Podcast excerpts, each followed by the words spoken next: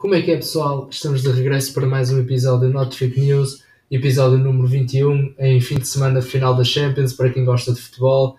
Vamos então tentar perceber o que é que, o que, é aconteceu esta semana.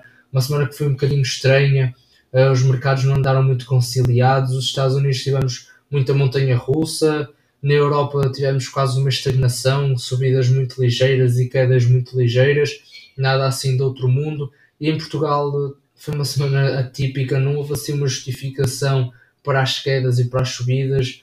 Contrariamos a Europa em muitos dias e mesmo assim sem uma grande justificação. Mas vamos então tentar perceber o porquê, um bocadinho o porquê e as razões atrás desta instabilidade que, que esteve então nos mercados nesta semana.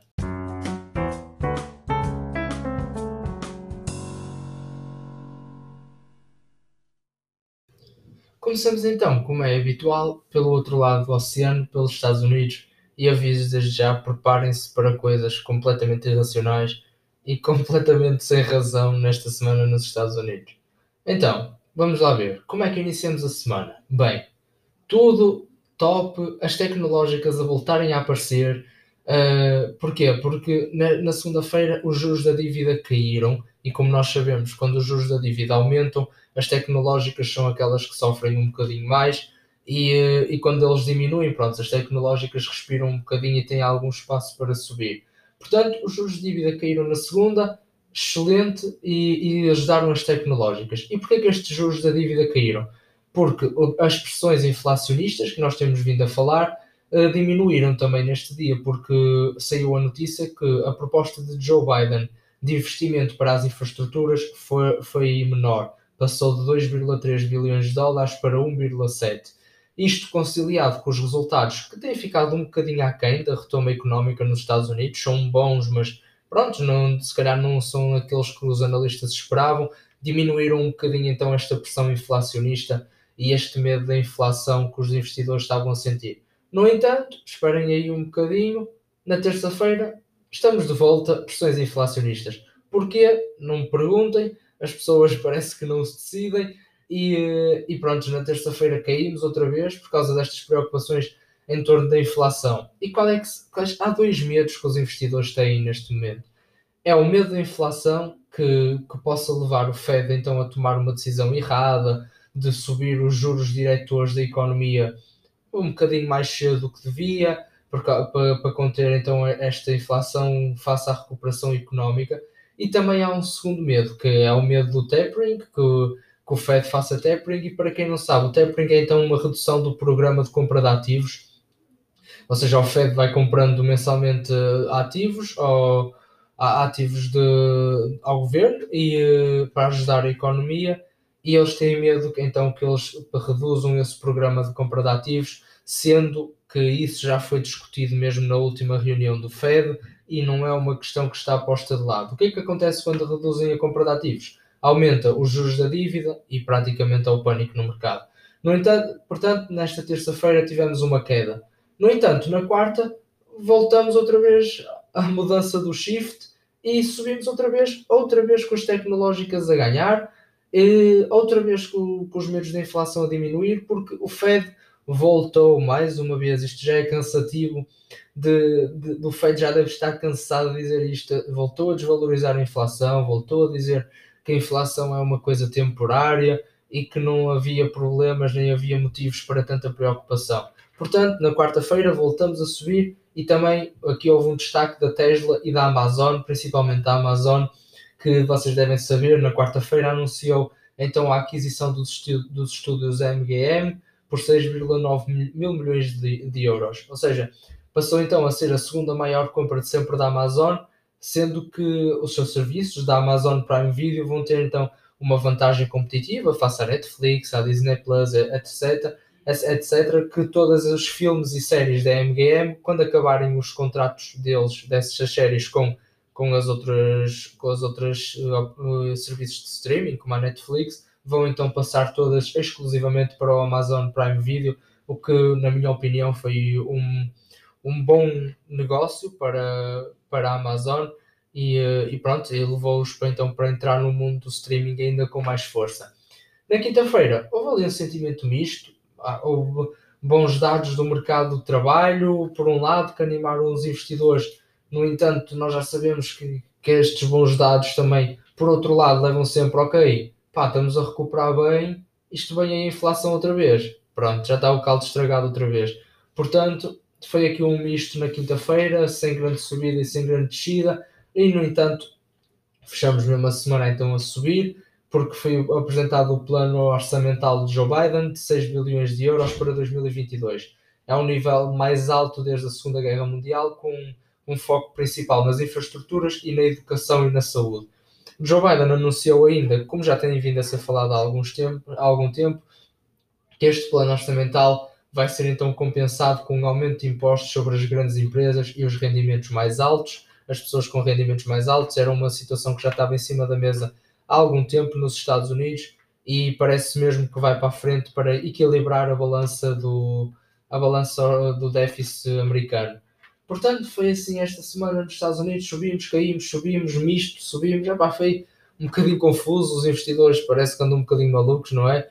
Principalmente à volta disto dos receios infla da inflação, minha nossa, um dia estão preocupados, no outro dia já não estão, no outro dia já estão outra vez, mas pronto, é, é uma situação difícil hoje em dia no mercado, está no mercado, há, um, há uma mínima notícia negativa ou positiva, há um sentimento de carneirinhos a seguir a manada e uh, o que está a tornar o mercado muito instável, mas também é característico por, por estarmos a passar num período que, como é o que estamos a passar. É? Depois, cá pela Europa, então tivemos, como eu disse, uma semana estável. Uh, não houve muitas subidas, não houve descidas muito grandes também.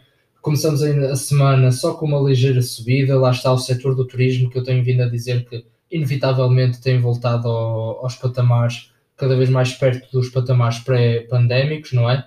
Tem recuperado, o setor do turismo e lazer também continua a ganhar terreno na segunda-feira, com, com as restrições então da pandemia cada vez uh, menores. Esta segunda-feira, que foi uma, uma, um dia diferente, porque tanto a Alemanha como a Noruega, como a Dinamarca e também a Suíça tiveram feriado nesta segunda-feira, portanto houve um bocadinho menos de liquidez, o que também pode justificar alguma estabilidade e sem grandes mexidas.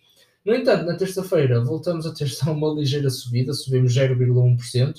Eh, foi impulsionado maioritariamente então pelo setor tecnológico e pela empresa de software, a Aveva, que apresentou então os resultados na segunda-feira depois, depois das bolsas fecharem. Também as petrolíferas, eh, por outro lado, caíram porque se fala que, que podem vir menores sanções de, dos Estados Unidos ao, ao Irão, ou seja, o, o, Irão vai poder voltar a produzir e a, e, a, e a, exportar mais petróleo, o que diminui o preço do petróleo, o que prejudica então as petrolíferas. Isto também conciliado com o medo da inflação que também tivemos na terça-feira nos Estados Unidos, também se sentiu um bocadinho na Europa, no lado negativo, mas mesmo assim tivemos uma subida ligeira. Quarta-feira, novamente estáveis, com o setor do turismo na mesma, lazer na mesma, com, com, principalmente com um grande destaque para uma empresa irlandesa de apostas, a Flutter Entertainment, que viu então o seu preço-alvo ser revisto em alta, ou seja, os analistas disseram que ele devia estar com uma maior cotação do que realmente estava. No entanto, por outro lado, nesta quarta-feira, o setor da banca sofreu um bocadinho porque se soube que os bancos suecos então poderão sofrer um aumento da carga fiscal para, para cobrir os custos da pandemia. O governo sueco pretende então aumentar a carga fiscal para, para, para os bancos do, do país para cobrir os custos que teve com a pandemia. No entanto, depois no, nos outros dias da semana destacamos um bocadinho, já não, tive, já não estamos nestas subidas ligeiras, tivemos então sim subidas ainda bastante fortes.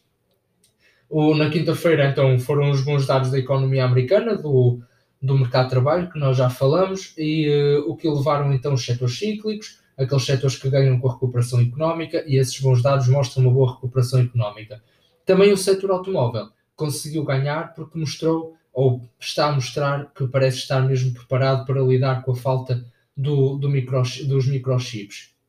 Também relacionado então ainda com um bocadinho com o turismo, não com o setor do turismo, mas com o setor da Airbus, que, que disparou então nesta quinta-feira 9%, uma empresa que produz aviões, disparou 9% mesmo por anunciar que, que, tem então metas muito ambiciosas para aumentar a produção de aviões com, a, com esta recuperação económica e com o regresso do turismo. Na sexta-feira, pronto, tivemos uma subida igual aos Estados Unidos com o plano orçamental de Joe Biden e também a garantia do BCE que vai manter os estímulos económicos, mesmo com a inflação existente, a animarem os investidores. Por cá por Portugal, olha, muito sinceramente não sei o que vos diga, foi uma semana muito estranha. Houve quedas e subidas que não tiveram uma razão aparente. Nós iniciamos a semana a cair, na segunda e na terça-feira, sem um grande motivo. Tivemos empresas como o BCP, a Altri, a Galp a cair. Pronto, a Galp ainda veio justificação, por causa daquilo que falamos, que o preço do petróleo pode cair face às restrições americanas ao Irão serem menores, mas de resto este início de semana foi assim um bocadinho característico, eu posso vos dizer, é pá, uh, a Bolsa Portuguesa andava a subir já há muito tempo, são algumas correções, sim, pode, pode ser por aí. No entanto, depois, no resto, na quarta e quinta-feira, tivemos então, pronto, uma subida que seguiu mais ou menos a, a União Europeia, aqui até é perceptível, no entanto, na sexta-feira, num dia de subida da Europa e dos Estados Unidos, nós tivemos, tivemos mesmo uma queda, outra vez com o BCP, com a Galp e nesta vez também com a EDP Renováveis a caírem, o que é estranho, porque até foi um dia em que a EDP Renováveis anunciou mais um investimento, desta vez no Chile, uh, com o objetivo de ter um portfólio solar e eólico. Não sei, realmente não há muito que eu vos possa dizer, eu gostava de ter aqui uma explicação, mas eu não sou adivinho do que vai na cabeça dos investidores. E realmente Portugal, sendo um mercado tão pequeno, é, é muito volátil e, e é muito difícil de, de, às vezes perceber o que, o que é que se passou, mas pá, eu, se tivesse a arriscar no início da semana uma correção e depois nesta sexta-feira provavelmente uh, algum fator que, não tenha estado no, no, na Europa e no, nos Estados Unidos, ou então foi simplesmente fim do mês, uh, fim do mês, fim da semana, pá, o pessoal pode ter querido fechar posições e, e vender, e o que pode ter prejudicado então também, a, também as cotações na Bolsa de Lisboa. Bem, e vindo então agora para esta parte das notícias que ainda não referi ao longo do resto do podcast, começamos logo para vocês amantes das criptomoedas. Isto não foi uma semana muito boa, não é?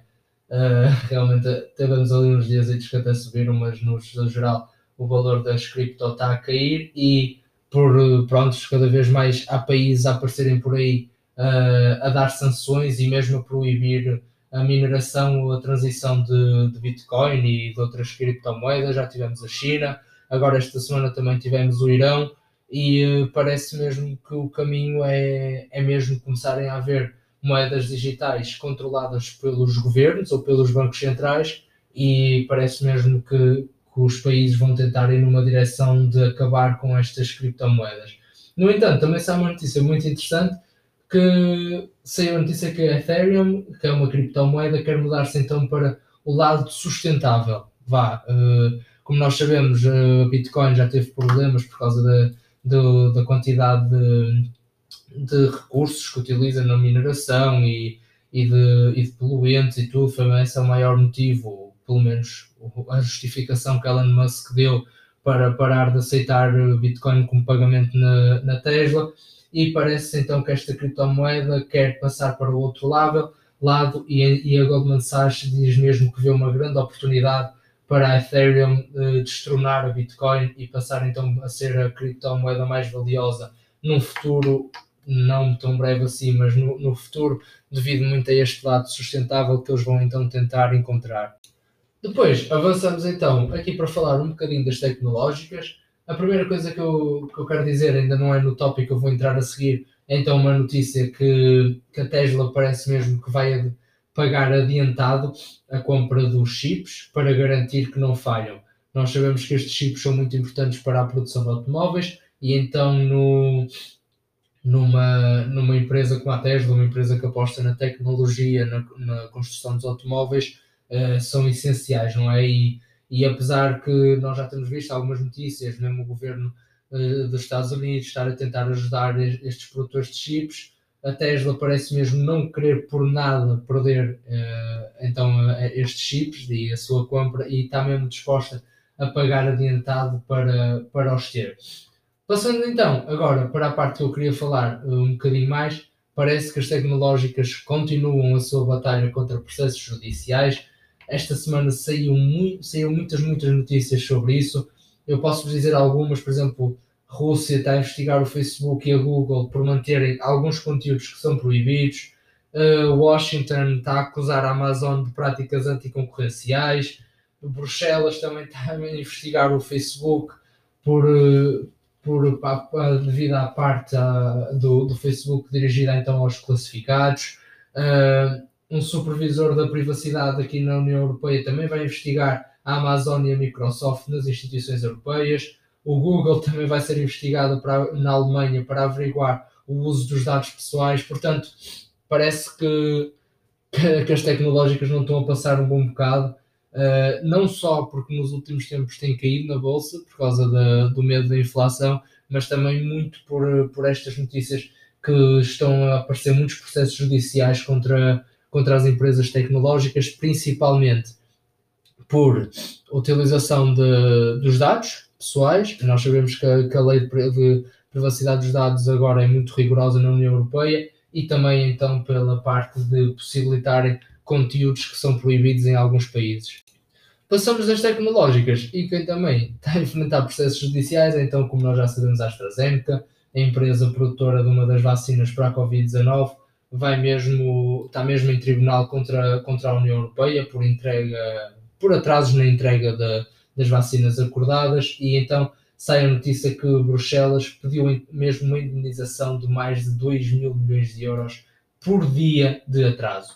Nós sabemos que os dias ainda foram bastantes no atraso das vacinas e realmente 2 mil milhões de euros por cada dia é, é uma, uma indemnização multimilionária e que pode, acho que não é surpresa para ninguém, que pode dificultar muito o negócio de qualquer empresa no mundo e pode levar mesmo então a empresa a uma situação complicada que não, não será fácil de ultrapassar. Depois, uma última notícia, tem aqui então, não sei se vocês já viram, mas vamos ter mesmo a CNN Portugal, a, a Média Capital fechou mesmo acordo para o licenciamento para criar então a CNN Portugal, uh, diz que poderá substituir então até agora TVI 24, porque também o, o grupo tem a TVI, não é? E vamos mesmo ter uma ligação portuguesa a, a esta cadeia americana televisiva que, que é muito conhecida nos Estados Unidos e tem grande importância nos Estados Unidos. Disseram ainda que a CNN vai então dar formação, consultoria e também vai disponibilizar um maior acesso então a conteúdos de informação para a CNN Portugal. E assim chegamos ao fim de mais um episódio. Da nossa parte é tudo. Muito obrigado por, terem, por estarem desse lado. Muito obrigado por continuarem connosco. Continuem atentos, continuem saudáveis e nós vemos no próximo domingo.